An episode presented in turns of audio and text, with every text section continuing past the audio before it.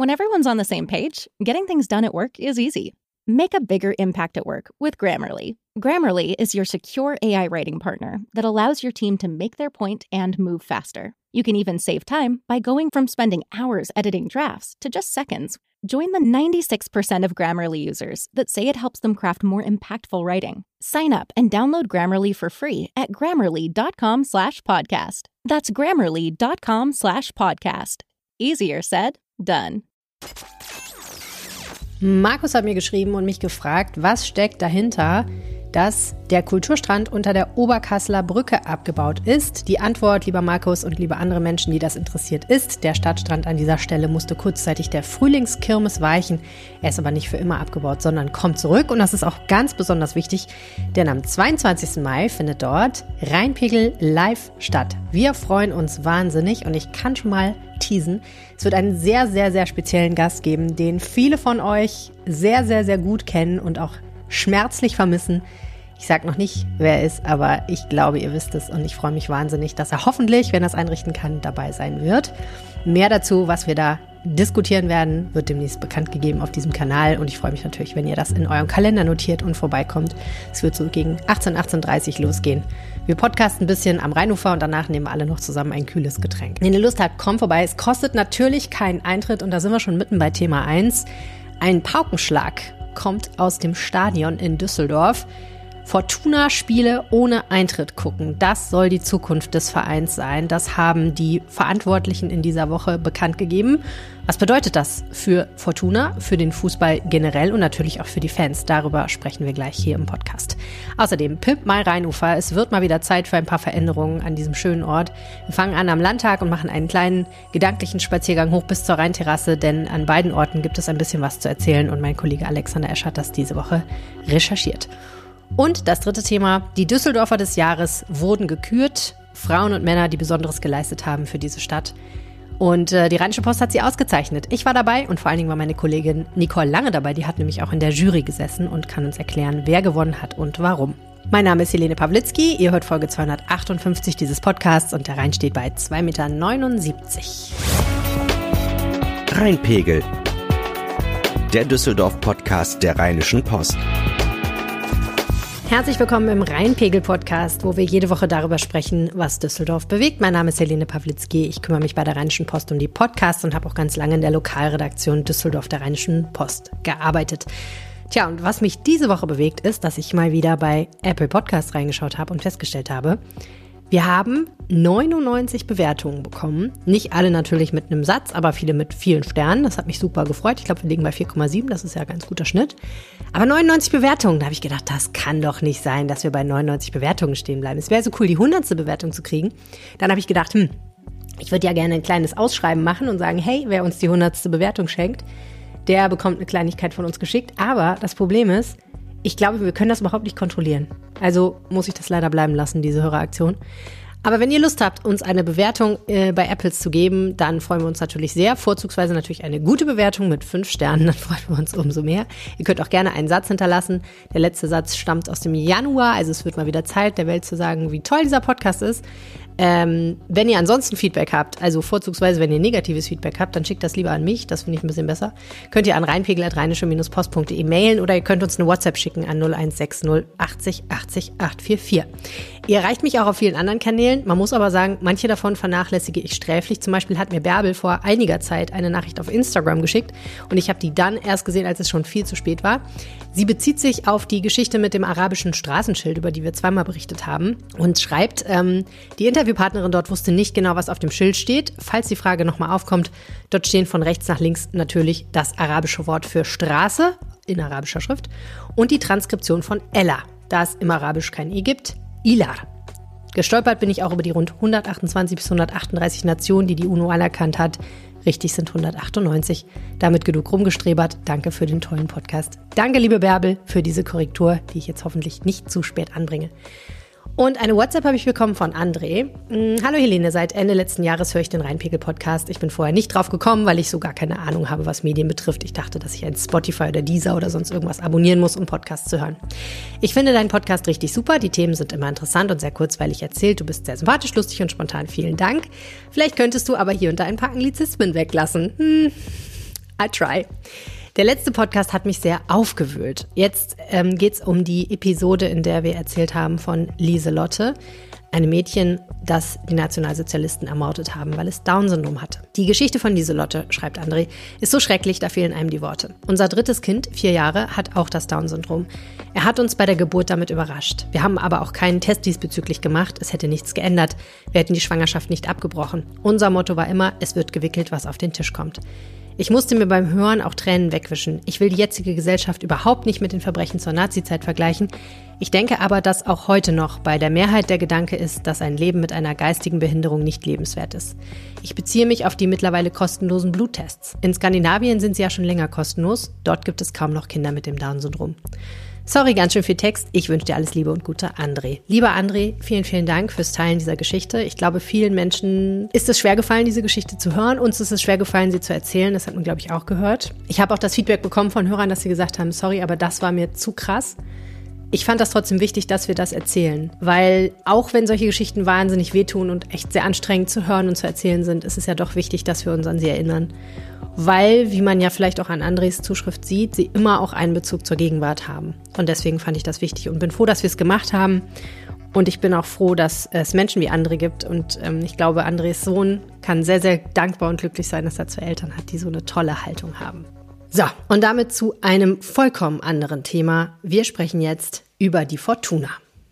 Es ist nicht weniger als möglicherweise eine Revolution im Profifußball. Fortuna Düsseldorf hat angekündigt, über kurz oder lang auf Eintrittspreise verzichten zu wollen. Menschen sollen umsonst ins Stadion gehen, um sich die Heimspiele der Fortuna anzuschauen.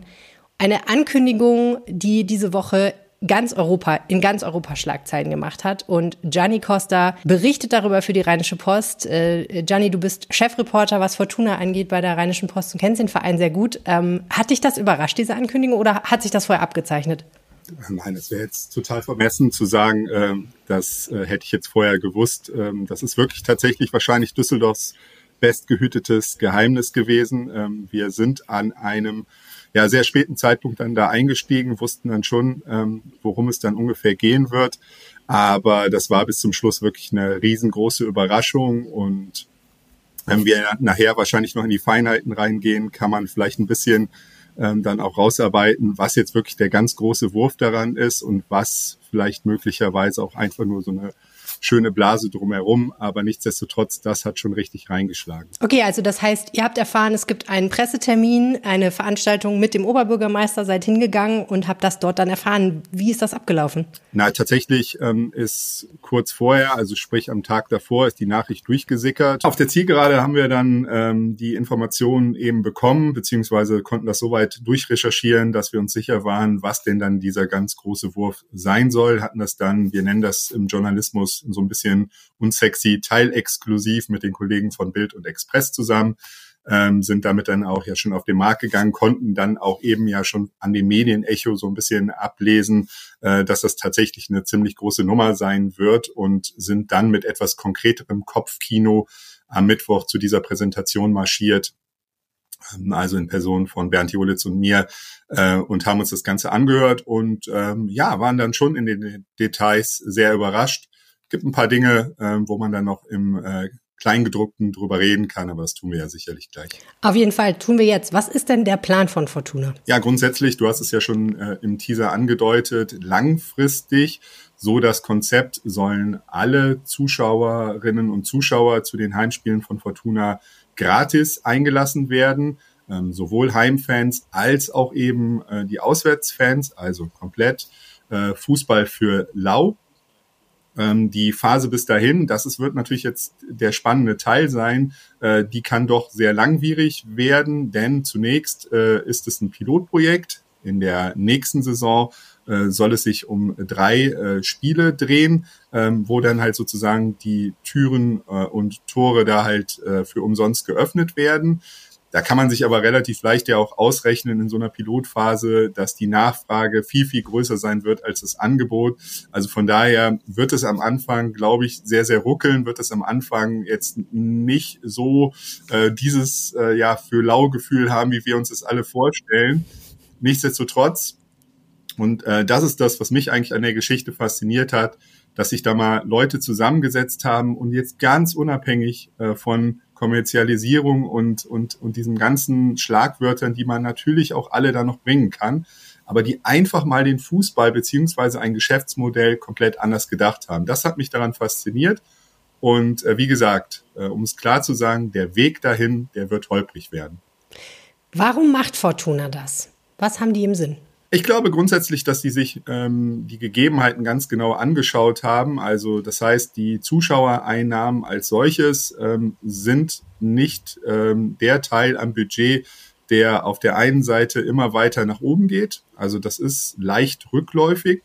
Im äh, Branchenvergleich gibt es da einige ähm, ja, Best Cases, die äh, ihr, ihr, ihren Bereich halten können oder sogar auch noch ausbauen können. Fortuna im Vergleich jetzt auch zur Corona-Saison natürlich äh, ist deutlich im Plus.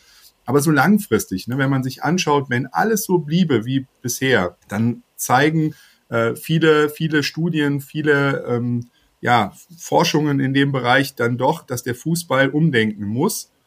Und äh, so ist es halt eben, glaube ich, ein Weg, auch ein Alleinstellungsmerkmal zu schaffen auf der einen Seite, auf der anderen Seite ähm, aber auch eine Planungssicherheit sich zu geben mit äh, einem Sponsorenpool, die bereit sind, viel Geld zu investieren, aber in einem Umfeld, wo sie sagen, das ist A, transparent ähm, und B, das fühlt sich auch gut an. Ja, also der Fußball hat ja das Problem, dass er eine riesengroße Bühne auf der einen Seite bietet, ähm, also unfassbar attraktiv ist auch für Werbetreibende äh, weil sie eben äh, mit einer Summe X eine wirklich, wirklich interessante und große Zielgruppe erreichen. Andererseits, ähm, wenn wir uns alle selber hinterfragen, ähm, haben wir ja dann doch schon große Zweifel daran, ob so diese Glaubwürdigkeit, ob die, ja, ob, ob Fußball wirklich noch das widerspiegelt, wer wir selber so sind. Und ähm, ich glaube, so ein Projekt kann zumindest dazu beitragen, wieder mehr Nähe zwischen den beiden Parteien zu schaffen, wenn es dann sauber durchgeführt wird.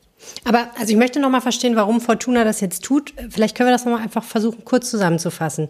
Sie machen sich unabhängig von den Einnahmen durch Eintrittskarten. Das heißt, es spielt nicht mehr so eine große Rolle, wie viele Menschen tatsächlich ins Stadion kommen, weil sie das Geld auf jeden Fall sicher haben durch die Sponsoren. Ähm, einerseits ja, man, man muss grundsätzlich vielleicht nochmal sagen, die Zuschauereinnahmen als solches haben nicht mehr die Bedeutung, wie die die noch in den 80er Jahren oder in den 90er Jahren hatten. Damals war es so, dass man äh, quasi komplette, äh, also das Modell umgedreht war. Das heißt also, die Zuschauereinnahmen waren unfassbar wichtig. Deswegen hatten damals Vereine wie Bayern München, die dann sehr schnell so ein riesengroßes Stadion hatten, einfach einen unfassbaren Wettbewerbsvorteil vor äh, Vereinen mhm. beispielsweise wie Mönchengladbach, äh, die ein deutlich kleineres hatten. Deswegen hat sich irgendwann diese Schere zwischen den beiden gebildet. Das war bezogen, natürlich auch dann mit den sportlichen Erfolgen, aber bezogen auf die Zuschauereinnahmen. Mittlerweile ist es halt so, dass ein Großteil, also ein wirklich gigantischer Großteil die ähm, dieses Budgets ähm, auf die TV-Erlöse fallen. Das heißt also eben, es geht nicht mehr so sehr darum, um diese Zuschauereinnahmen. Nichtsdestotrotz ist das aber natürlich trotzdem ein wichtiger Faktor. Was du gerade gesagt hast, ähm, ist sicherlich ein Punkt. Es gibt Planungssicherheit. Dieses ganze Konzept ist auf fünf Jahre angelegt. Das heißt, Fortuna weiß heute schon, wie viel Geld sie in diesem Bereich umsetzen wird innerhalb der nächsten fünf Jahre. Plus all das, was sie jetzt ja noch zusätzlich generieren können über Sponsoreneinnahmen beziehungsweise über Partner, die sich jetzt, nachdem dieses Konzept rausgekommen ist, dazu entscheiden wollen, können, ähm, möchten, da mitzumachen. Hm. Und das ist ja letztendlich die große Hoffnung, dass das so eine Art Startschuss jetzt war und dass noch weitere große Partner dazukommen, die sagen, hey, das finden wir so innovativ, das ist so neu, das haben wir noch nie so gehört. Weltweit gibt es das auch so nicht in dieser Konsequenz da wollen wir ganz gerne in Düsseldorf dabei sein. Spannend auf jeden Fall. Wer sind denn die Sponsoren? Also wir hatten ähm, herausbekommen, schon bevor das öffentlich gemacht wurde, dass äh, drei starke Partner dahinter stehen, stand jetzt, ähm, die wirtschaftlich ähm, da halt eben interessant sind. Das ist einmal Hewlett Packard Enterprises, ähm, ein Konzern, der bisher im Sportsponsoring in Deutschland noch gar nicht auf dem Markt war. Die ähm, haben vor allen Dingen Tottenham Hotspurs in der Premier League und in der NBA die Dallas Mavericks äh, unterstützt. Das heißt, ähm, da kann man schon sagen, da kommt auch durchaus ein gewisses Know-how von anderen Ligen dann mit rein. Ähm, dann äh, ist dazu noch die Provinzial äh, zu sagen, die viele wahrscheinlich so eher aus dem äh, Sponsoring im Handball kennen da eine große Nummer sind und äh, die Targo Bank, da gibt's eine ganz nette Verbindung. Ähm, deren erstes Sportsponsoring haben die bei Werder Bremen gemacht und damals, man glaubt es kaum, war Klaus Allofs da, der Verantwortliche. Und der ist ja jetzt auch wieder bei Fortuna ein wichtiger Mann. Genau, der ist da Sportvorstand und äh, ist da maßgeblich da derjenige, der versuchen soll, die wieder sportlich nach vorne zu bringen. Dazu kommt auch noch äh, Common Goal. Das ist eine äh, weltweite Initiative, wo es ähm, so um soziale Projekte geht, auf den Fußballern gegründet. Das ist wie so eine Art äh, Prüfsiegel für die ganze Geschichte noch oben drauf. Also das rundet das wirklich ab. Also man sieht, so ein, zwei Gedanken haben, hat man sich schon vorher gemacht, äh, wie man das Ganze auch wirklich aufstellt. Und ähm, ja, das sind, sind Partner, die hat Fortuna vorher so nicht gehabt. Ja. Und ähm, man kann, muss, muss da auch kein großer Prophet sein. Diese Partner, jedenfalls in der Kombination und in der Zusammensetzung, hätte Fortuna auch ohne dieses Konzept never bekommen. Ja, ich muss sagen, wenn ich Fortuna denke, denke ich Henkel. Die sind da aber nicht dabei. Genau, ähm, das ist äh, tatsächlich ein Punkt und äh, dazu äh, wirst du und auch viele, die uns äh, begleiten, dann in unserer Berichterstattung zeitnah auch noch was lesen können. Äh, die sind tatsächlich nicht dabei, aber nichtsdestotrotz ähm, ist es sicherlich ein Partner, der in irgendeiner Weise äh, bei Fortuna eine Rolle spielen wird. Welche genau, schauen wir mal. Jetzt ist für den Fan an sich natürlich einerseits schon spannend, wie benimmt sich der Verein gegenüber den Fans? Was bedeutet das jetzt auch für sozusagen die Fußballkultur, die sogenannte Fortuna DNA? Was sagt uns das über den Verein und wie er geführt wird? Aber natürlich steht trotzdem eigentlich immer im Mittelpunkt, wie geht's dem Verein eigentlich sportlich? Und da muss man sagen, naja, so mittel. Auf jeden Fall sieht's nicht danach aus, als würde Fortuna es äh, mal wieder schaffen, irgendwie aufzusteigen. Was bedeutet das denn jetzt möglicherweise für das sportliche Fortkommen von Fortuna?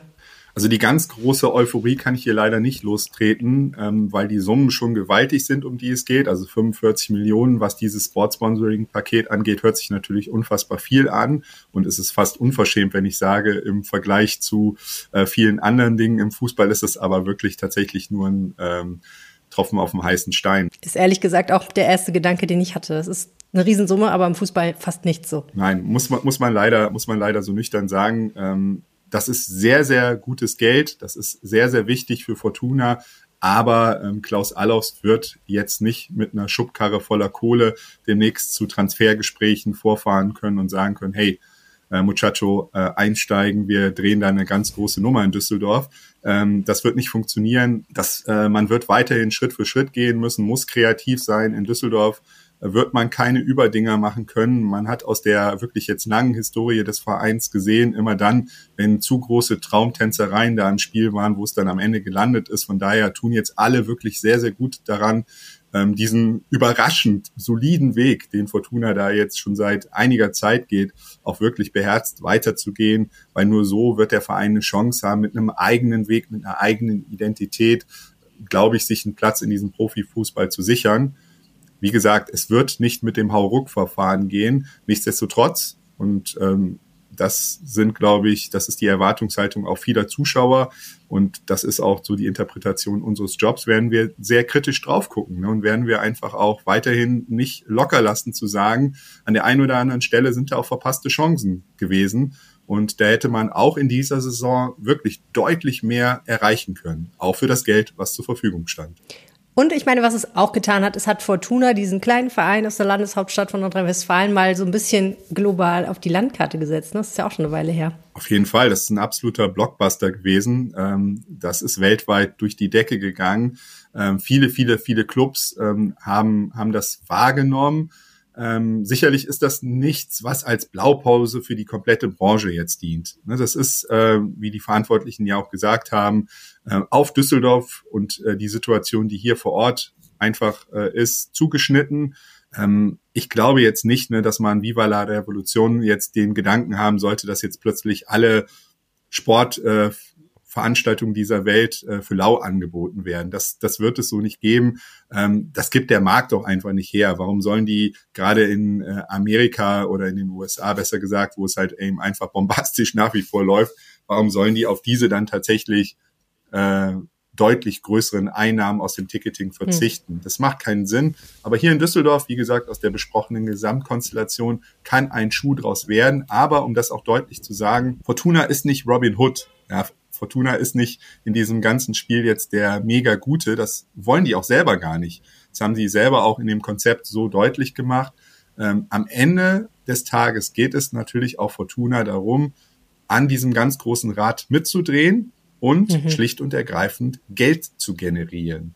Also es geht jetzt im Prinzip mehr um die Frage, von wem holen wir uns das, aber dass sie es haben wollen und dass die auch, wie gesagt, dann am Ende des Tages ähm, auch äh, noch Geld, noch mehr Geld sich wünschen von den Zuschauern, eben, dass sie dann halt auch im Stadion äh, verschiedene Dinge dann mehr konsumieren, ist, ist kein Geheimnis. Ja, also das wäre jetzt auch völlig gelogen und an der an der Nummer vorbei zu sagen, äh, Fortuna will da jetzt mega Gutes tun und, und, und sonst wen da ins Stadion holen, der es sich hätte vorher nicht leisten können. Nein, ja. das ist nicht wahr. Ja, ich habe bei euch gelesen, also ähm, ins Stadion fast, glaube ich, 50.000 Menschen, fast das Stadion und der Schnitt liegt bei 30.000 für die Spiele. Das heißt, wenn man das hinkriegen würde, dass das immer voll ist, rein hypothetisch gesprochen, was ich, was vielleicht ja noch in den Sternen steht, selbst wenn es nichts kostet, hinzugehen. Aber wenn man es hinkriegen würde, dass es immer voll ist, hat man natürlich auch eine viel größere Anzahl an Menschen, die man mit den Sponsoren Messages bespielen kann. Also diese Werbung nehmen ja auch viel mehr Menschen dann wahr, was wiederum gut für die Sponsoren ist. Ne? Also das ist dann eigentlich das Geschäftsmodell. Mehr Augen auf die Dinge und mehr Münder, die Bier und Bratwurst konsumieren. Ja, ich glaube, für so eine Firma wie Hewlett Packard oder auch Targobank ist das jetzt wirklich nicht der, der entscheidende Parameter, ne, weil für die ist äh, gr grundsätzlich nur die TV-Reichweite interessant. Ähm, mhm. Ähm, natürlich für lokale Sponsoren, ähm, ein Handwerksbetrieb, ähm, etc. Ne? Also all das, was jetzt hier in Düsseldorf lokal dann auch bespielt wird, das ist natürlich interessant, ja. Also mhm. ob der jetzt, äh, ob das jetzt irgendwie 15.000, 10.000 Leute nur sehen oder eben 50.000, das macht natürlich für einen lokalen Anbieter total den Unterschied aus, ähm, aber für diese großen Big Player nicht. Ähm, wo es spannend wird, ist tatsächlich, sind die Verkaufserlöse innerhalb des Stadions. Also das mhm. heißt, äh, wird eine Wurst verkauft, wie viel verdient Fortuna dann künftig daran. Und das sind mhm. die tatsächlich spannenden Gespräche, die ja jetzt folgen werden mit der Stadt Düsseldorf, wo es ja darum geht, äh, bisher ist ein sehr kompliziertes Mietverhältnis, das ganz runtergebrochen ungefähr so aussieht. Fortuna ist Mieter. In der Arena. Mhm. Äh, kümmert sich darum, was auf dem Platz geschieht und alles andere liegt nicht in den Händen von Fortuna. Das sprich, also ein Großteil äh, im VIP-Bereich nicht in den Händen von Fortuna. Wenn die Wurst äh, morgen äh, 50 Prozent mehr kostet, nicht in der Entscheidungsgewalt von Fortuna. Das sind alles Themen, das ist ein Unding eigentlich, dass es immer noch so ist.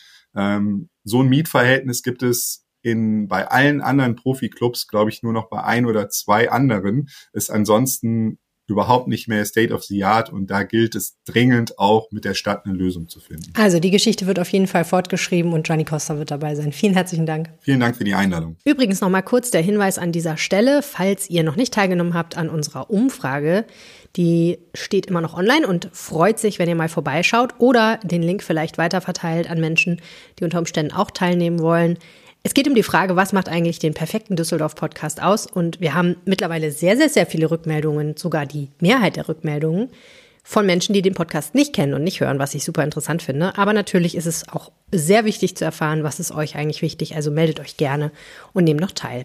Den Link packen wir euch natürlich in die Shownotes und falls ihr euch fragt, was mit den Ergebnissen passiert, selbstverständlich wird in ein paar Wochen hier im Podcast auch das Thema sein. Wir werden darüber sprechen, was ihr euch wünscht, was die Menschen sich wünschen, die an der Umfrage teilgenommen haben und auch natürlich, was davon wir tatsächlich umsetzen können. Gleich sprechen wir über die Frage, was die Neubaupläne des Landtags eigentlich sind. Vorher ein kleines bisschen Werbung. Und wir sind zurück und es wird Zeit für einen kleinen gedanklichen Spaziergang am Rheinufer entlang. Denn da gibt's einige Neuigkeiten und Alexander Esch hat über sie alle geschrieben. Diese Woche warst du ja so ein Vielschreiber, ne? Ja, stimmt. Ich meine, bist ja meistens, aber das ist schon heftig diese Woche gewesen. Ein Aufmacher nach dem anderen. Ja, stimmt. War einiges los und ähm, ja, ein paar spannende Themen waren dabei. Auf jeden Fall. Wo sollen wir anfangen? Im Norden oder im Süden? Im Süden vielleicht? Ja. Am Landtag hier bei uns, bei mir um die Ecke rum. Im Süden am Landtag, okay. Ähm, genau. Ja, da ist ja schon länger mal im Gespräch, dass sich dort einiges verändern soll. Und jetzt gibt es ja ein paar News zu. Ja, meine Joggingstrecke ähm, soll angepasst werden. Sehr gut. Hast du es endlich geschafft? ja. Ähm, ja, was da passieren soll, ist, dass der Landtag ja erweitern will. Ähm, er hat einfach zu wenig Platz. Ist einfach zu klein ausgelegt gewesen für die Zahl der Parteien, die es jetzt mittlerweile gibt und den Bedarf. Ähm, viel mehr Mitarbeiter sind da unterwegs und deswegen wird es da, ja, wenn man so will, so vier kleine Landtagsgebäude geben, auch alle rund, die dann so nacheinander wie an der Perlenschnur aufgereiht, sich dann so in Richtung ähm, Fernsehturm quasi aneinanderreihen. Und ähm, das bedeutet, dass da eben groß umgebaut werden muss. Also es werden eben nicht nur diese Gebäude errichtet, sondern auch diese gesamte Parksituation, aber auch die Straße, die Stromstraße, die ja da noch bis zum Landtag führt, hm. ähm, soll dann umgebaut werden. Und das ist ganz spannend, weil dann eigentlich dieser Bilka Park, wie er ja heißt, dann zusammenwachsen soll. Also dass das eben nicht nur für den Landtag, für die Mitarbeiter da interessant ist, weil sie eben mehr Platz und neue Gebäude haben, sondern dass auch ähm, sich für alle letztendlich diese Situation am Rhein da verändert und auch die Rheinuferpromenade, die ja quasi ähm, vor dem Landtag endet. Also da, wo die ähm, Platanenallee äh, quasi dann auch ähm, zu Ende ist, dass das nochmal dann weiter verlängert wird. Ähm, die Idee war ja immer, den Medienhafen da besser anzuschließen. Wenn man mhm. sich das vor Augen führt, dann kommt da ja einfach dann diese Straße und dann ist da noch so ein schmaler Bürgersteig, über den kann man dann irgendwie bis zum Landtag gehen oder man ähm, geht dann zum Rhein und dann über den, über den Yachthafen irgendwie in den Medienhafen. Aber so richtig die Uferpromenade ist es dann eben nicht mehr und das könnte dann da passieren, äh, indem eben diese Straße wegfällt, die Autos früher in die Tiefgarage fahren und da ähm, dann mehrere Wege eigentlich zum Rhein führen, unter den Gebäuden auch durch, die alle so auf Ständern dann ähm, stehen sollen, äh, auf Stelzen quasi mhm. stehen sollen. Und auch zum Medienhafen direkt wird es dann so einen breiteren Anschluss für Fahrradfahrer und Fußgänger geben. Ja, das ist ziemlich faszinierend, finde ich. Einerseits finde ich ja sowieso die Architektur des Landtags ziemlich spannend, wobei ich immer finde, er sieht von oben viel, viel besser aus als von der Seite, ehrlich gesagt. Das stimmt, ja, mit dem Helikopter drüber fliegen. Von oben sieht er mhm. toll aus, ne? Aber von der Seite, naja. Er, aber er hat schon noch seine, seine tollen Momente irgendwie und seine schönen Einblicke. Und ähm, diese Entwürfe, die ich da gesehen habe, finde ich mega cool, weil die irgendwie, es sieht richtig modern aus. Ich habe irgendwie gedacht, krass, sind wir hier in Cupertino oder was?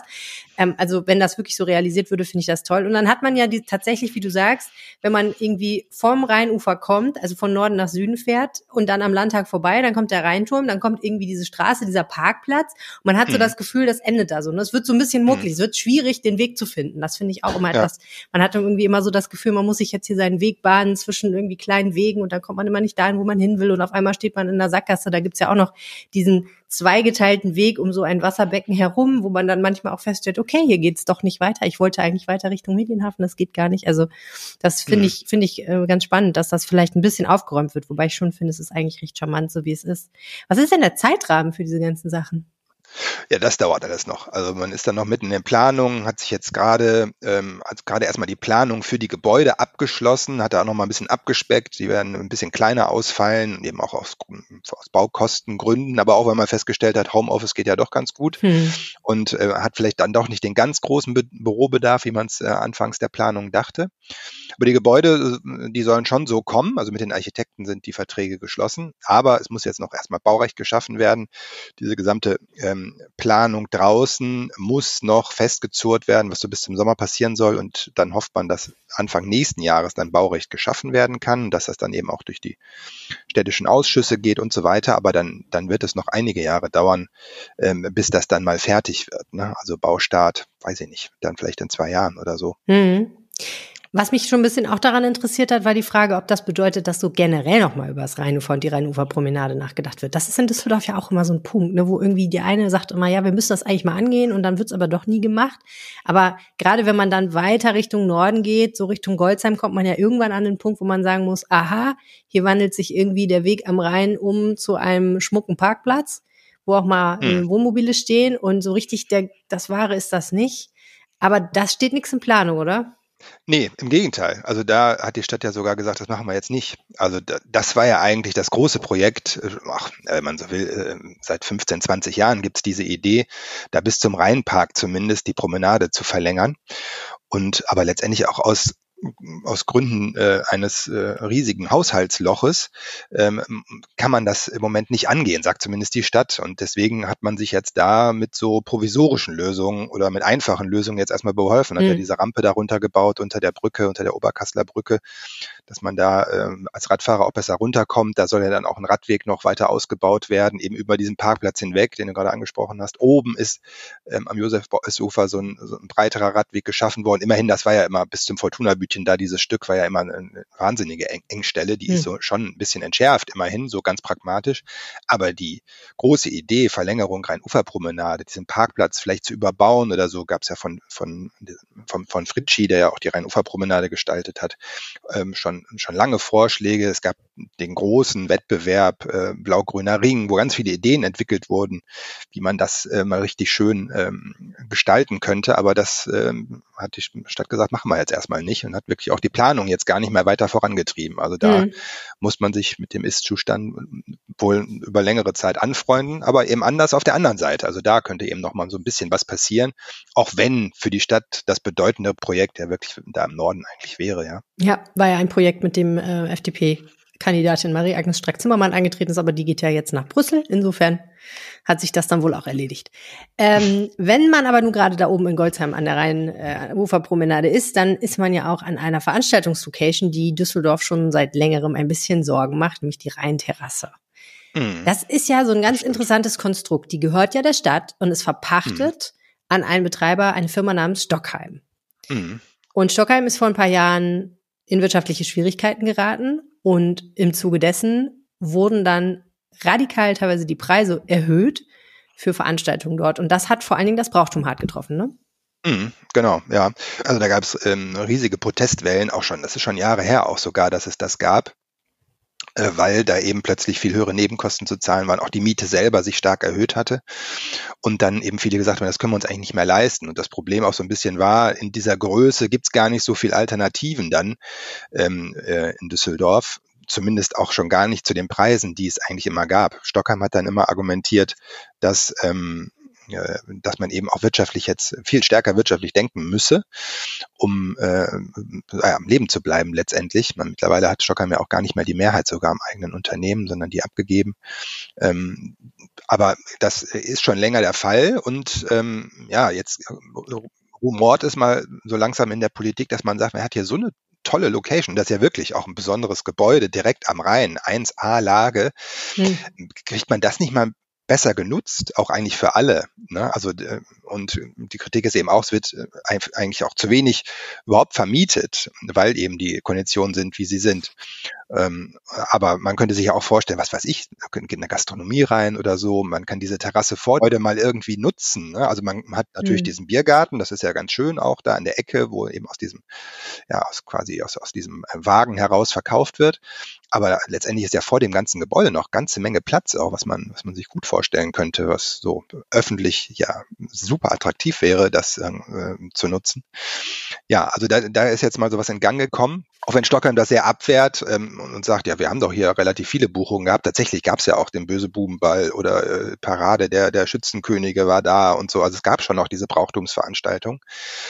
Und Stockheim sagt auch in großer Zahl. Also da prallen so ein bisschen jetzt die Meinungen aufeinander. Die Frage ist am Ende, wie die Stadt jetzt weiter vorgeht, weil äh, das ist so jetzt quasi so ein Vertrag auf, auf Lebenszeit oder so, könnte man sich vorstellen. Also mhm. 30 Jahre läuft dieser Vertrag mit Stockheim. Da ist man jetzt auch angepasst worden 2020, dass man auch eingezogen hat, es muss wieder günstigere Konditionen fürs Brauchtum geben. Da sagen aber die anderen, das reicht eben nicht, weil die Nebenkosten weiterhin so hoch sind. Also was, was sind denn für Nebenkosten? Was sind denn das für Nebenkosten? Ja, Personal und Reinigung und sowas, was dann noch so über die reine Saalmiete hm. hinaus ähm, nötig ist. Catering wahrscheinlich auch. Ja, genau. Und ähm, da ist jetzt die Frage, macht die Stadt das dann eigentlich so weiter oder gibt es dann vielleicht mal eine Ausschreibung? In zwei Jahren, glaube ich, läuft der Vertrag aus, wo man das mal mhm. öffnet und sagt, so, was haben wir denn eigentlich für Konzepte? Wer kann sich vorstellen, hier mit, mit einem bestimmten Konzept äh, zu starten und dass man dann äh, diesen ganzen so einen neuen Auswahlprozess eigentlich in Gang setzt? Jetzt nicht so, dass die Stadt das dann selber betreibt, aber dass man einfach mal guckt, was, was gibt, was gäbe es noch für Möglichkeiten und kann vielleicht auch nochmal andere Rahmenbedingungen dann auch festlegen in so einem neuen Vertrag. Hm. Naja, wie, wie du schon angesprochen hast, die Frage ist ja auch erstmal ein Ziel zu definieren, wäre ja gut, ne? Also hm. will man denn, dass da jeden Abend was stattfindet? Will man, dass das dauerhaft bespielt wird? Ähm, so, also ja für mich war das alles noch relativ schwammig, weil man sich, also wenn auch. schon darüber gestritten wird, ist das jetzt voll ausgelastet oder nicht, da kann man ja nur sagen, okay, das sind ja Fakten, die kann man sich ja angucken. Man kann sich angucken, wie oft ist das im Schnitt hm. in der Woche vermietet und wie oft findet da was statt und wie viel will man denn eigentlich? Was erwartet man denn eigentlich? Denn es ist ja auch nicht realistisch, dass jetzt da jeden Abend in der Woche die Luzi abgeht. Ich meine, wir haben viele Karnevalsvereine in der Stadt und viele Schützenvereine, aber das stimmt. So viele ja dann vielleicht auch nicht, dass 365 Tage im Jahr da Party ist. Ähm, also ist ja die Frage, was will man? Und ähm, das müsste die Stadt ja wahrscheinlich erstmal definieren. Und ähm, was ich mich auch gefragt habe, ist, vielleicht ist Stockheim ja am Ende des Tages auch irgendwann mal ganz froh, wenn sie den Driss los sind. Ich bin mir gar nicht sicher, ob die sich noch so freuen darüber, denn die haben ja, wie du schon gesagt hast, es ist schon, ich glaube, drei oder vier Jahre her, dass das angefangen hat mit dem Theater. Jetzt war es eine Weile ruhig, aber äh, so richtig lustig ist das für die ja auch nicht, denn ich habe immer das Gefühl, das ist schon auch ein nicht unerheblicher Image-Schaden für die, weil in einer Stadt wie Düsseldorf, wenn die Karnevalsvereine und die Schützenvereine sich darüber aufregen, dass du zu teuer für sie bist und dass du sie nicht unterstützt, das ist ja auch ein Imageproblem einfach. Hm. Ja, das stimmt. Ja, die Frage, die man nicht so richtig beantworten kann, ist natürlich, welche Gewinnerwartung steckt jetzt eigentlich da in dem Unternehmen auch drin über so eine Vermietung? Ne? Also was soll denn da erzielt werden? Mhm. Also, weil eben auch Stockheim selber da äh, das gar nicht mehr so äh, bestimmt. Ne? Also das, äh, ja, die Frage ist berechtigt, äh, unter welchen Bedingungen Stockheim da überhaupt noch da vielleicht ein Interesse auch hat, das weiterzuführen. Andererseits, so viel ist es dann in Düsseldorf wahrscheinlich auch nicht mehr. Also ähm, ist spannend zu sehen. Aber auf jeden Fall habe ich den Rechercheauftrag auch mitgenommen, nochmal äh, auch genauer zu gucken. Also was, welche Erfahrungen haben wir eigentlich zuletzt tatsächlich die Vereine mit äh, der Rheinterrasse gemacht? Und ähm, wie gut war die Auslastung eigentlich wirklich? Also wie oft war, waren da jetzt Veranstaltungen? Hm. Und welchen Verbesserungsbedarf haben wir denn da? Na, noch mehr Arbeit für dich. Ja, ist doch schön. Alexander Esch, ganz herzlichen Dank. Gerne. Diese wunderbare Stadt ist ja bekanntlich nicht arm an Menschen, die Besonderes und Außergewöhnliches leisten. Und mit einer dieser Frauen bin ich jetzt verbunden, mit Nicole Lange, die eine außergewöhnlich tolle Journalistin aus Düsseldorf ist. Hi, Nicole. Das ist die beste Anmoderation, die ich mir hätte wünschen können. Schon, oder? Komischerweise hast du dafür noch keinen Preis bekommen, aber es liegt wahrscheinlich daran, dass Mitarbeitende der Rheinischen Post eher nicht qualifiziert sind, äh, aus den Händen der Rheinischen Post äh, den schönen Preis Düsseldorfer oder Düsseldorferin des Jahres entgegenzunehmen. Das ist natürlich traurig für dich, aber andererseits hat das auch seine Richtigkeit. Ich bin ja auch in Sie der Jury. sind aber jetzt wieder gekürt worden. Ja. Stimmt, und du bist auch noch in der Jury, weswegen ich mich sehr freue, dass wir jetzt darüber reden können. Denn es ist ja sehr spannend zu erfahren, warum sind eigentlich bestimmte Leute dieses Jahr zum Düsseldorfer oder der Düsseldorferin des Jahres gekürt worden. Also, am Montag hat die große große Gala stattgefunden. Ich durfte das moderieren und du durftest, das ist ja noch viel wichtiger, daran teilhaben, wie diese Entscheidung entstanden ist und abstimmen, wer eigentlich da diesen Preis bekommt. Nimm uns doch mal ganz kurz so ein bisschen mit in diesen Auswahlprozess. Wie funktioniert das eigentlich? Ja, also dieser Auswahlprozess ist tatsächlich, ähm, wenn man, je nachdem, wie man es betrachtet, recht unspektakulär, denn es ist einfach so, man kann auf verschiedenen Wegen äh, einen Vorschlag machen. Äh, beispielsweise rufen wir tatsächlich auch immer unsere Leser dazu auf, ähm, einige Monate bevor die Jury sich zusammensetzt, zu sagen, welcher besondere Düsseldorfer, welche Düsseldorferin ist Ihnen denn dieses Jahr besonders aufgefallen oder wer sollte längst schon mal einen Preis bekommen? Und äh, dann kann man uns einfach Vorschläge schicken und das nehmen wir sehr ernst und gucken uns die Sachen dann äh, genau an. Und natürlich überlegen wir selbst, also wir sind ja eben auch Medium, das heißt, wir berichten ja auch über viele Menschen und haben so ein bisschen im Blick, wer gerade in der Stadt was tut. Ähm, ja, und werden auch ganz viel angesprochen und dann auf die Weise kommen eine Menge Vorschläge zusammen. Die ordnen wir in die Kategorien. Äh, es gibt feste Kategorien, aber es gibt jedes Jahr auch einen Sonderpreis, der sich immer so ein bisschen daran orientiert, welches Thema gerade in der Gesellschaft besonders relevant ist. Ähm, ja, und dann äh, wird halt, dann nehmen wir einige Namen auf einer Shortlist mit in die Jury-Sitzung. Und dort wird dann teils sehr hitzig diskutiert, ähm, teils aber ist man sich auch sehr schnell einig. Äh, und dann wird jeweils abgestimmt, wer in der jeweiligen Kategorie dieses Jahr geehrt wird. Also ein äh, ganz klassischer Prozess eigentlich. Genau, und die Jury setzt sich ja zusammen aus einerseits Menschen aus der Rheinischen Post und von Antenne Düsseldorf, was ja auch ein bisschen dazugehört, und auch die Sponsoren schicken jeweils einen Vertreter, sodass das ganz gut pari-pari läuft. Ich finde ja super spannend, dass man nicht in Düsseldorf geboren sein muss, um Düsseldorfer oder Düsseldorferin des Jahres zu werden. Das ist aber eigentlich auch logisch, weil es geht ja eigentlich darum, etwas für die Stadt oder die Stadtgesellschaft zu machen. Ne? Ganz genau. Also es ist schon so, ähm, dass natürlich, also das sind ganz oft auch gebürtige Düsseldorfer, weil die natürlich oft unserer Stadt besonders verbunden sind und äh, dann auch nochmal eine ganz besondere Herzensverbindung zur Stadt haben. Aber ganz klar, man kann auch Düsseldorfer des Jahres werden, wenn man einfach in dieser Stadt Großes leistet. Entweder, also theoretisch muss man noch nicht mal hier leben. Also wir hatten dieses Jahr ja durchaus auch ähm, Preisträger dabei, die auch gar nicht ihren Wohnsitz in Düsseldorf haben, die aber hier eben Großes leisten und deswegen hier äh, in der Gesellschaft auch besonders bekannt sind und ähm, die man dann für diesen Preis gerne auch mit, mit einbezieht, weil sie dann auf eine gewisse Weise sozusagen Herzensdüsseldorfer sind. Mhm. Gehen wir die Kategorien nochmal durch. Also, du hast schon erwähnt, es gab einen Sonderpreis, den hat in diesem Jahr bekommen Irina Schum, die Generalkonsulin der Ukraine in Düsseldorf. Warum habt ihr die ausgezeichnet? Genau, also wir haben äh, entschieden in unserer Debatte, ähm, dass die Ukraine und äh, der Überfall auf die Ukraine und der dort herrschende Krieg auf jeden Fall das beherrschende gesellschaftliche Thema sind, äh, das uns in, eben jetzt im Moment beschäftigt. Deswegen war klar, dass jemand ausgezeichnet werden soll, der sozusagen ähm, aus, aus diesem gesellschaftlichen Bereich kommt, der da irgendwie hilft oder eine besondere Rolle spielt. Und da war relativ schnell klar, dass, dass es Irina Schum sein würde, äh, die da ausgezeichnet werden soll. Irina Schum ist zwar, wenn man so will, von Amts wegen natürlich ähm, Vertreterin der Ukraine. Also es ist sozusagen ohnehin ihr tägliches Brot, ihr Job, ähm, die Ukraine hier zu vertreten und sich eben auch um die Menschen zu kümmern, die aus der Ukraine hierher geflüchtet sind, beispielsweise. Aber es ist schon so, dass sehr vielen Menschen hier in Düsseldorf auffällt, dass sie das mit einer mit einem unglaublichen persönlichen Einsatz macht. Ähm, mit einer ganz besonderen Art, auch wie sie auf Menschen zugeht, dass sie ganz schnell irgendwie auch ein Teil der Düsseldorfer Gesellschaft geworden ist, dass man sie hier ganz oft auf Veranstaltungen trifft, wo sie eben einerseits auch die Sache der Ukraine vertritt und dafür wirbt, für Solidarität wirbt, für Verständnis wirbt, natürlich auch für Spenden wirbt, ähm, wenn es da Aktionen gibt und äh, die eben gleichzeitig eine besondere Düsseldorferin auf die Weise geworden ist, ähm, und eben für ihr Heimatland einsteht. Und da war ganz klar, äh, das verdient den Preis Düsseldorferin des Jahres in dieser Kategorie. Ja, und es war einer der vielen emotionalen Momente, fand ich, dieser Preisverleihung, ähm, als sie sich auch bedankt hat bei Düsseldorf für die Unterstützung für ihre Landsleute und nochmal gesagt hat, wir wollen einen gerechten Frieden. Wir wollen nicht einfach irgendeine Sorte Waffenstillstand oder Friedensverhandlungen, die dazu führen, dass Russland sagen kann, wir haben das gewonnen, diesen Krieg, sondern wir wollen gerne einen gerechten Frieden. Und da gab es dann ja auch nochmal, ich glaube, Standing Ovations. Ich war hinter der Bühne und habe es nur ahnen können. Aber ja, ähm, war aber auf so, jeden da Fall, sind alle ich, aufgestanden. Ja, und, ein ähm, wichtiger Moment. Ja, es war auch ein sehr schöner emotionaler Moment. Der Oberbürgermeister Stefan Keller hat ja die Laudatio auf sie gehalten und hat auch in sehr deutlichen Worten gesagt, wie beeindruckend er sie findet. Und äh, das war zum Beispiel auch so, dass äh, die beiden sich sehr herzlich umarmt haben, als sie auf die mhm. Bühne gekommen ist. Also äh, einfach so sehr emotional und alle sind mitgegangen. War richtig toll, ja. Ja.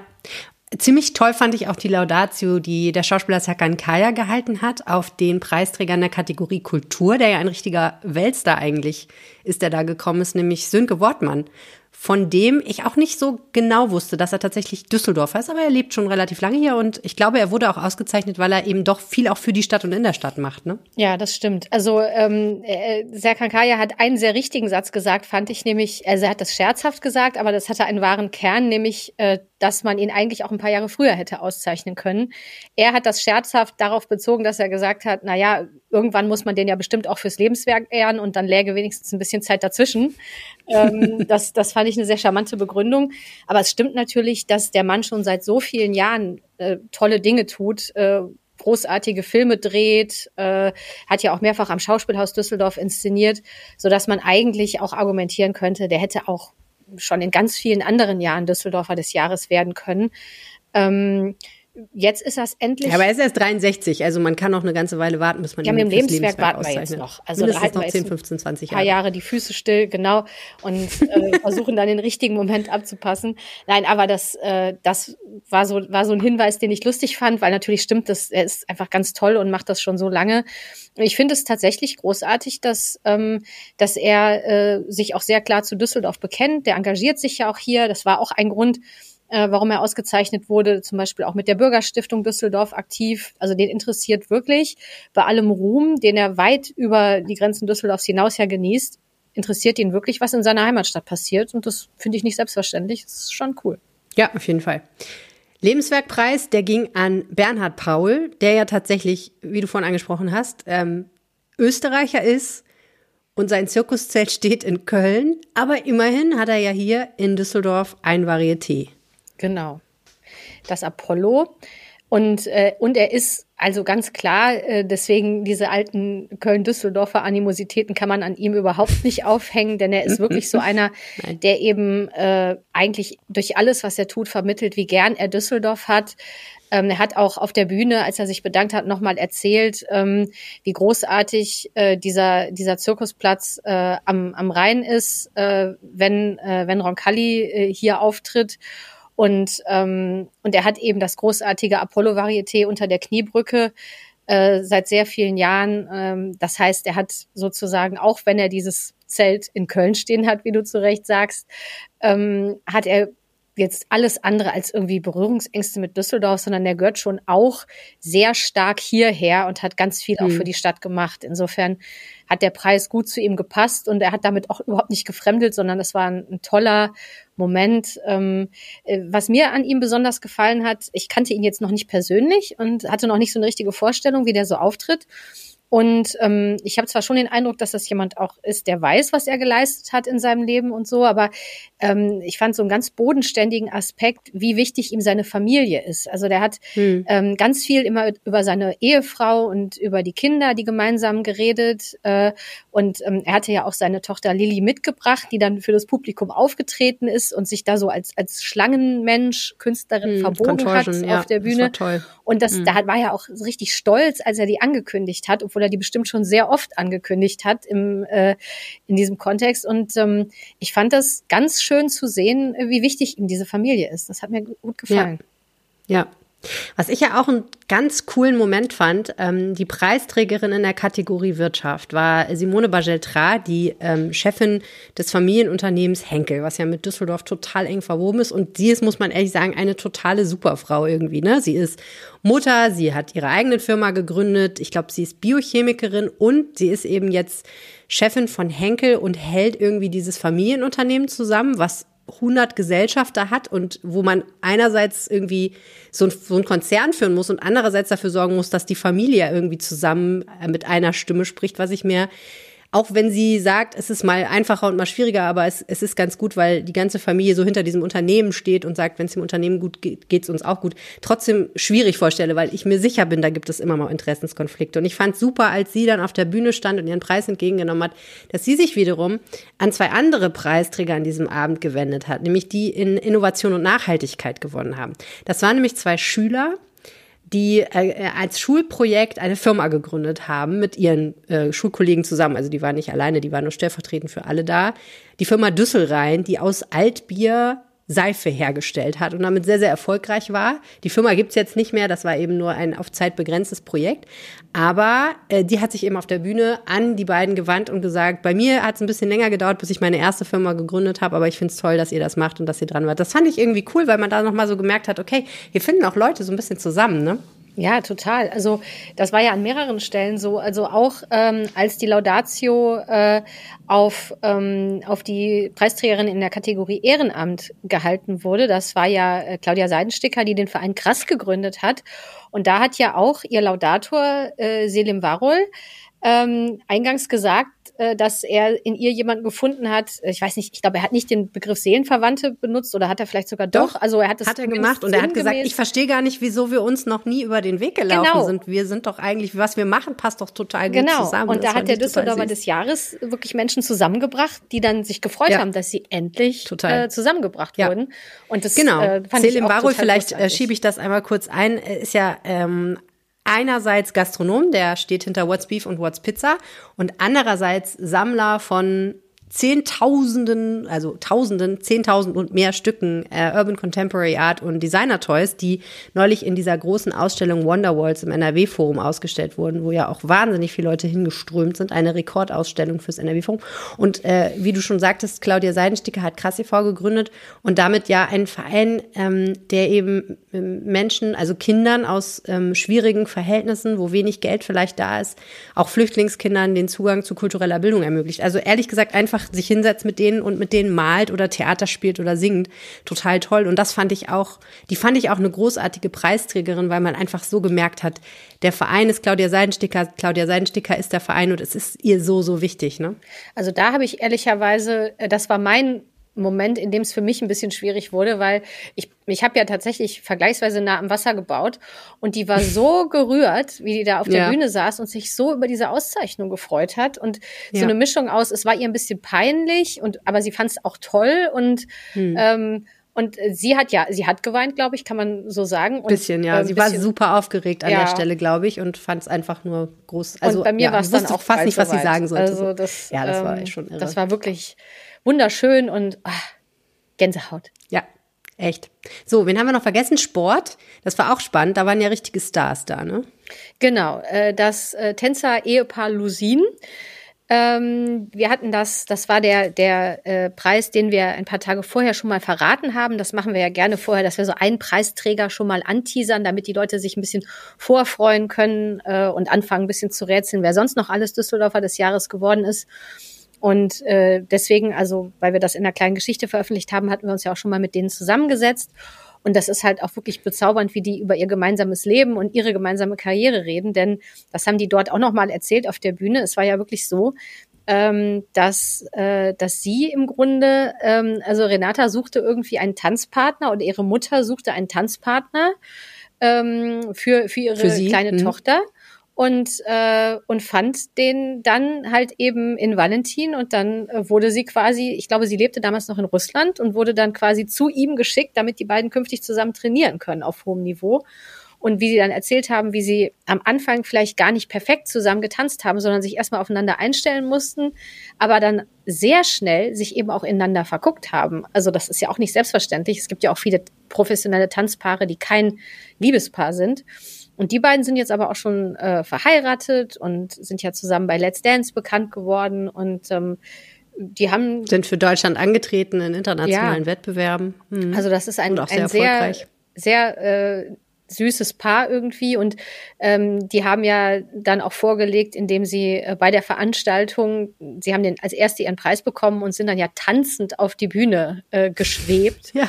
Und ähm, ja, dein, dein Co-Moderator Wolfram Kohns hat ja dann auch äh, zu Recht angemerkt, das sei jetzt der Maßstab für die anderen Preisträger, wie man auf die Bühne zu kommen hat. Ähm, da habe ich, ich danach kann nur sagen, ich war froh. Ja, genau, dass, dass, dass das nur für Preisträger galt, der Maßstab und nicht für mich, weil ich hatte Schuhe an. in denen ich so gerade so unfallfrei laufen konnte. Ich bin ja nicht so der hohe Schuhe-Typ, aber da wollte ich es mir nicht nehmen lassen. Ich hätte es aber gerne gesehen, wie ihr. Ja, bestimmt hättest so. du das. Mhm. Ja, es wäre ein Highlight gewesen. Es wäre auf jeden Fall viral gegangen. Gott sei Dank musste ich nicht tanzen und auch nichts anderes machen, außer ein bisschen reden.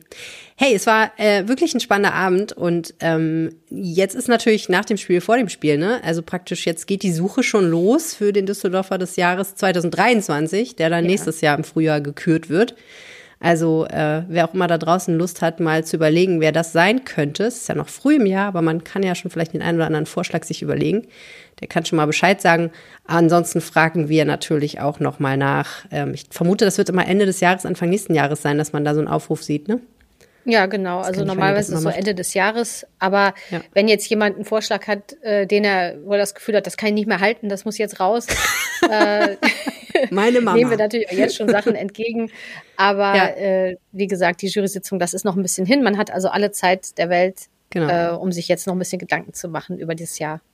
Ja, aber Infos sehr gerne an reinpegel.rheinische-post.de. Ich leite das dann weiter. Und wo wir gerade beim Thema Weiterleiten und Reinpegel sind, äh, E-Mails kriegt man ja jetzt auch von dir jede Woche zu allen wunderbaren Themen, die diese Stadt bereithält. Ausführlich und sehr vorzüglich kuratiert äh, von dir. Und der Newsletter heißt Reinpegel. Surprise. Ja, Surprise, weil es so ein schöner Name ist und weil natürlich ähm, wir gedacht haben, okay, es gibt jetzt schon einen Podcast, es gibt schon eine wunderbare und äh, ganz tolle Seite im Print jeden Samstag, wo es ganz besondere Geschichten gibt. Und jetzt wird es auch noch Zeit für einen Newsletter. Was ähm, erwartet einen denn, wenn man, wie ich sehr allen ans Herz legen will, äh, diesen Newsletter abonniert? Was erwartet einen da? Also ähm, erstens ich. Also ähm, äh, üblicherweise, üblicherweise Mails von Nicole. Ja, in den, in den meisten Fällen wird, wird diese, diese Mail tatsächlich von mir kommen. Ähm, ich hoffe, das ist ein Pro-Argument. Äh, ansonsten äh, kann, ich, kann ich sagen, also wir versuchen einen, einen äh, kleinen Nachrichtenüberblick über das Wichtigste, was in der Woche so passiert ist, zu geben. Das ist uns einerseits sehr wichtig, andererseits ähm, halten wir es aber knapp weil, äh, weil wir uns in diesem Newsletter zu einem besonders großen Teil gerne darauf fokussieren möchten, was im Leben in Düsseldorf einfach besonders Spaß macht. Das heißt, wir gucken auf Freizeitthemen, was sind gerade so die spannenden Events, die anstehen oder was gibt es jetzt in der nächsten Woche Tolles zu unternehmen. Äh, und natürlich auch äh, gutes Essen, äh, gute Getränke. Was hat vielleicht neu eröffnet oder was ist uns nochmal neu aufgefallen? Äh, was würden wir oder ne, was passt gerade gut in die Jahreszeit? Wo würden wir euch empfehlen, mal hinzugehen? Da versuchen wir einfach einen bunten Strauß von Tipps äh, zu geben für Menschen, die gerne am, äh, am Wochenende oder halt eben auch unter der Woche in Düsseldorf unterwegs sind, ausgehen, was unternehmen, versuchen denen einfach ein bisschen zu verraten, ähm, ja, wo sie das am besten tun können. Jede Woche aufs Klingt Neue. wunderbar. Wenn man ihn abonnieren will, findet man ihn ganz einfach unter rp-online.de slash newsletter. Da findet man alle unsere Newsletter und kann eben auch den Rheinpegel-Newsletter abonnieren. Also, los geht's, direkt abonnieren. Den Link packen wir euch natürlich auch in die Shownotes. Vielen herzlichen Dank, Nicole. Dankeschön. Das war der Rheinpegel für diese Woche und ich habe jetzt noch das Wetter vom Wetterstruxi für euch. Da ich am Sonntag an einem Volkslauf in Ostwestfalen teilnehme, bin ich schon die ganze Woche gespannt, wie wird das Wochenendwetter? Wie wird das Wochenendwetter? Und es ist ein einziges Hin und Her. Ich grüße euch damit ganz herzlich zum Wochenendwetter. Zugegebenermaßen eine kleine private Anekdote zu Beginn, aber wir wollen jetzt gucken, wie das Wochenendwetter wird. Also, der Freitag bringt uns von der Nacht startend etwas Regen. Dieser wird vermutlich so rund um den Morgen auch mal etwas intensiver ausfallen können. Zum Vormittag ist der Regen dann durchgezogen, dann folgen weitere Schauer. Wie lange diese Schauer anhalten, kann ich im Moment noch nicht sagen. Ich gehe mal stark davon aus, dass die Wahrscheinlichkeit ab 17 Uhr deutlich abnehmen wird. Die Temperaturen liegen im Groben bei 10 bis 14 Grad. Wir blicken noch auf den Samstag, denn der wird relativ wolkenverhangen werden. Es gibt so zum Abend eine minimale Chance, dass, dass die Sonne mal durchkommt. Ansonsten gibt es restliche Schauer, vermutlich bleibt es aber trocken. Die Temperaturen liegen bei 8 bis 15 Grad. Und dann blicken wir noch auf den Sonntag, denn der bringt uns von Start weg sonniges Wetter.